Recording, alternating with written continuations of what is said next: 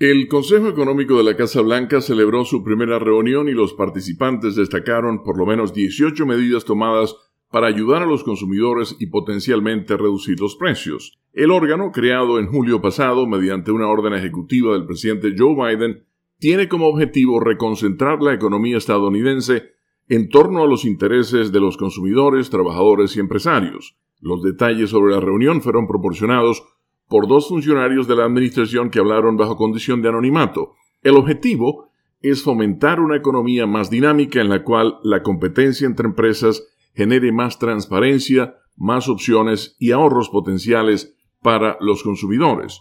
La orden de Biden ha sido criticada por algunos legisladores y grupos empresariales republicanos por su énfasis en la regulación.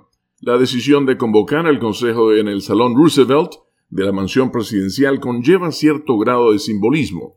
El mismo lleva el nombre del presidente Theodore Roosevelt, un republicano que generó confianza entre la población. Entre los asuntos en la agenda del Consejo estaban un nuevo informe sobre aerolíneas que negaron injustamente reembolsos a clientes cuyos vuelos fueron cambiados o cancelados, una investigación sobre las tarifas excesivas cobradas por los transportistas marítimos y un aumento de casi 20 veces en las multas para los hospitales que no divulgan sus precios al público. Otros problemas incluyen fusiones corporativas, propietarios que impiden que los inquilinos busquen servicios de Internet y eliminan los requisitos de empresas como John Deere que impiden que los talleres de reparación independientes reparen tractores y otras máquinas descompuestas. El Consejo está encabezado por Brian Dees, director del Consejo Económico Nacional de la Casa Blanca.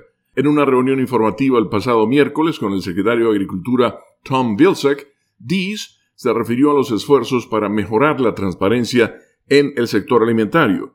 La administración de Biden está proporcionando 500 millones de dólares para ayudar a promover nuevos competidores en el procesamiento de alimentos con el fin de contrarrestar a las cuatro grandes empresas que controlan la mayor parte de los mercados de carne de res, aves y cerdo. También ha creado informes de mercado para promover la transparencia en los mercados de ganado y nuevas reglas sobre el etiquetado de producto de Estados Unidos. Con la nota económica desde Washington, Leonardo Bonet, Voz de América.